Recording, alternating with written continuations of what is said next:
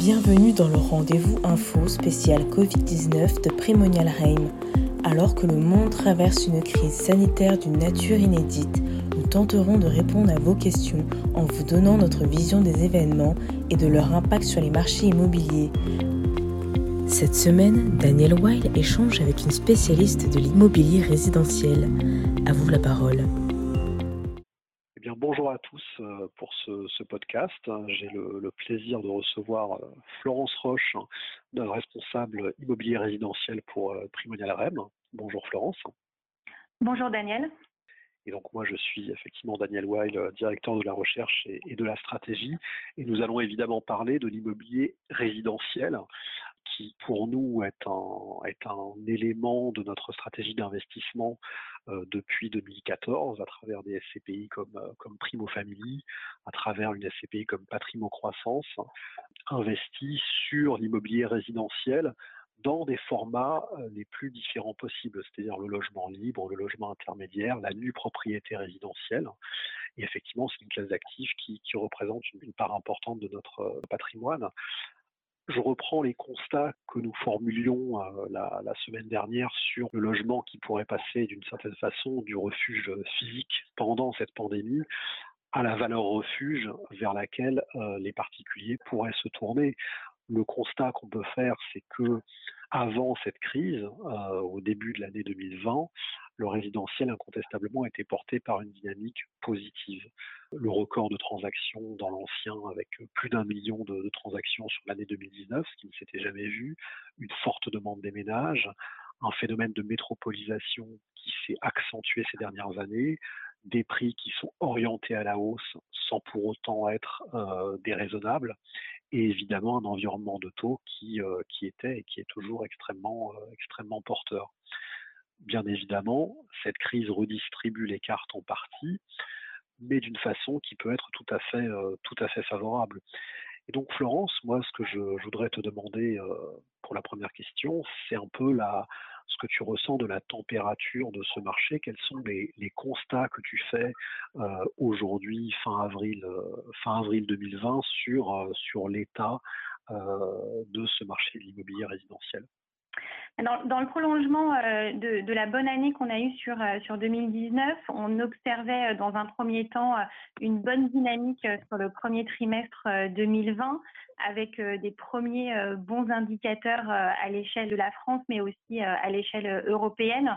On a les premiers chiffres qui font ressortir un, volume d'investissement, alors qui est un peu en retrait, mais qui est quand même d'ores et déjà de, plus de 7 milliards à l'échelle européenne un, maintien euh, des taux prime et une augmentation des prix euh, sur un an au, premier trimestre 2020 de, près de 4,8%, euh, toujours à l'échelle européenne. Alors c'est vrai qu'avec l'arrivée de cette crise du Covid-19, on s'interroge tous sur les conséquences et sur les impacts que cela va avoir sur l'investissement résidentiel, à la fois en termes de, volume et en termes d'impact sur les prix.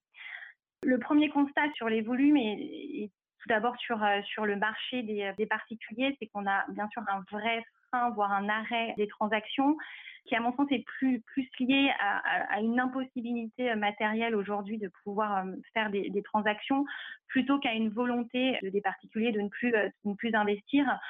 on constate en échangeant avec les différents acteurs que l'ensemble des investissements qui avaient été engagés pré-Covid souvent ont été menés à bout et qu'il y a quand même une, une volonté de continuer euh, à investir, qui a une volonté de, pouvoir euh, reprendre les investissements euh, dès la fin du confinement. Sur le marché plus des institutionnels qu'on va, appeler le marché du bloc, au regard de ces, de ces deux critères de résilience et de taux bas, il y a une vraie volonté des investisseurs de, renforcer leur stratégie, leur exposition au résidentiel, bien sûr dans le cadre de leur stratégie globale.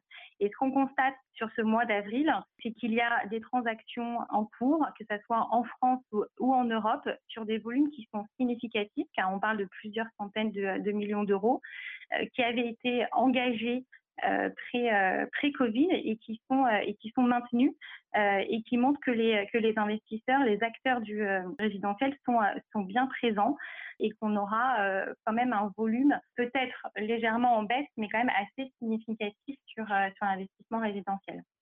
Sur l'impact sur sur les prix, je pense qu'il faut qu'on qu'on ait beaucoup d'humilité sur cette approche des prix. Aujourd'hui, il y a encore encore beaucoup beaucoup d'incertitudes. Il y a de nombreux paramètres à prendre en compte. Je pense qu'on ne peut pas faire sans prendre en compte le, pouvoir d'achat à venir, la confiance des, particuliers.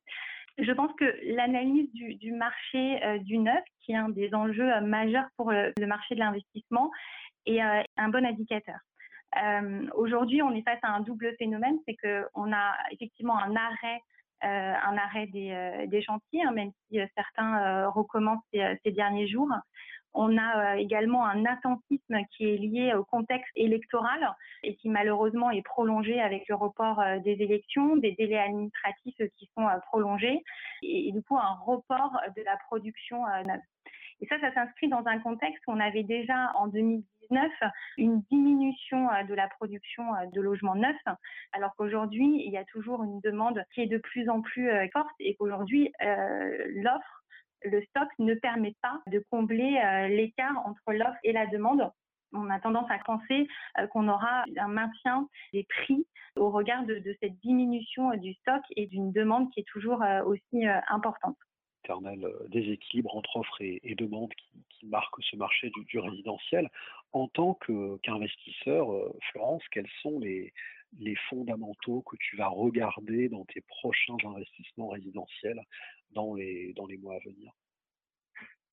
Alors, ce qu'il est important de rappeler, c'est qu'effectivement, nous, on maintient, on va être les premiers acteurs en fait hein, du maintien et du dynamisme du marché euh, résidentiel. On a euh, continué à, engager euh, l'ensemble des dossiers qu'on avait qu'on avait analysés avant avant le Covid et on regarde même de nouveaux de nouveaux investissements. je pense que les fondamentaux qui demeurent euh, au regard de notre stratégie euh, résidentielle sont bien sûr la pression euh, démographique, en particulier dans les zones, dans les zones tendues. on a toujours un, un agrandissement de la population qui va arriver dans les 20-30 ans à venir et il y aura toujours encore plus besoin de logements en zone tendue et en zone, en zone urbaine.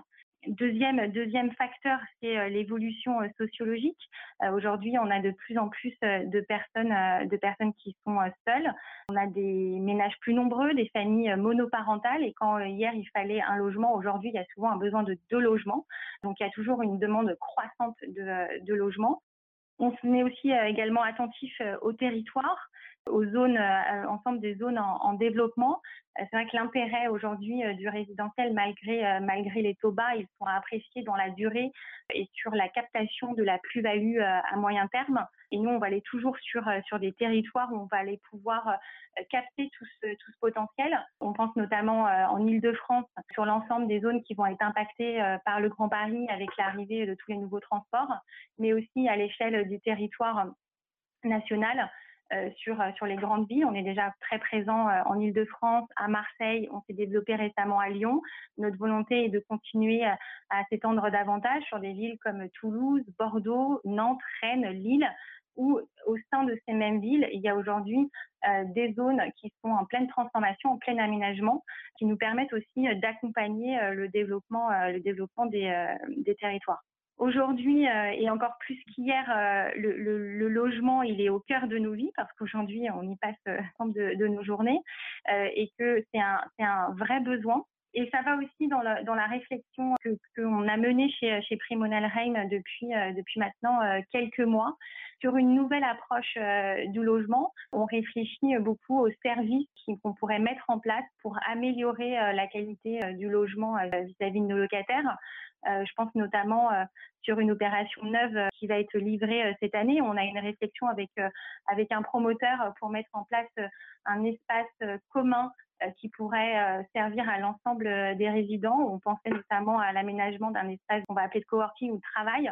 Je pense qu'il a tout son sens en ces périodes de confinement où on sait que, que le télétravail en fonction de, de, nos logements est un peu et, peut être compliqué. On s'est aussi beaucoup intéressé aux nouveaux usages, alors ce qu'on appelle aujourd'hui le co-living, qui est de plus en plus fréquent en France, si on avait pas mal de retard par rapport à l'Europe. Et je crois aussi que c'est une donnée assez intéressante par rapport qu'on disait sur euh, l'évolution euh, sociologique, c'est qu'aujourd'hui, il y a de plus en plus euh, de personnes qui sont seuls. Et malheureusement, le, confinement renforce cette solitude. Et ce, nouvel usage qu'on est en train de, regarder avec plusieurs exploitants est assez intéressant, car bien sûr, ça, préserve l'environnement privatif il est important que chaque personne puisse avoir son logement avec sa cuisine et sa salle de bain privative pour, être bien chez lui. Euh, mais, euh, de pouvoir évoluer au sein euh, d'une résidence à petite échelle de 15-20 lots. L'objectif n'est non pas de recréer des, rassemblements et bien sûr de respecter toutes les règles sanitaires sociales, mais en étant dans son propre espace privatif, ça permet quand même aux, individus, qui sont seuls bah, d'avoir un lien social et d'avoir l'accès à une communauté et de ne pas se sentir isolés. et on a beaucoup réfléchi à ça ces derniers mois et je trouve que voilà, c'est d'autant plus renforcé avec cette crise qui a un vrai besoin euh, de développer un nouveau logement qui corresponde plus à l'évolution, de la, population.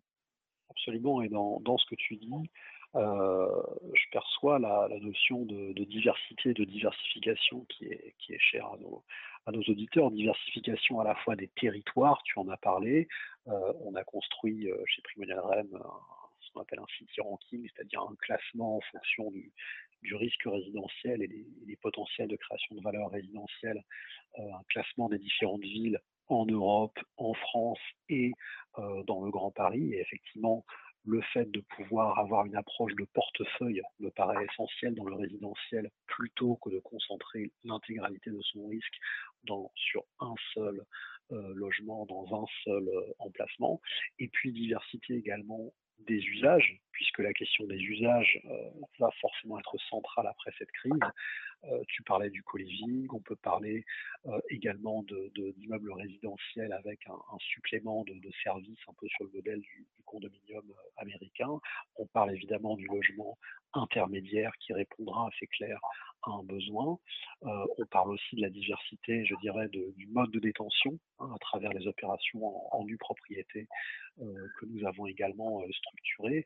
Et je pense que cette diversité-là, on n'y a accès que lorsqu'on investit à travers un fonds on peut effectivement appliquer une approche de portefeuille à l'investissement résidentiel et ce faisant, je dirais, capter la, vraie performance de cette classe d'actifs.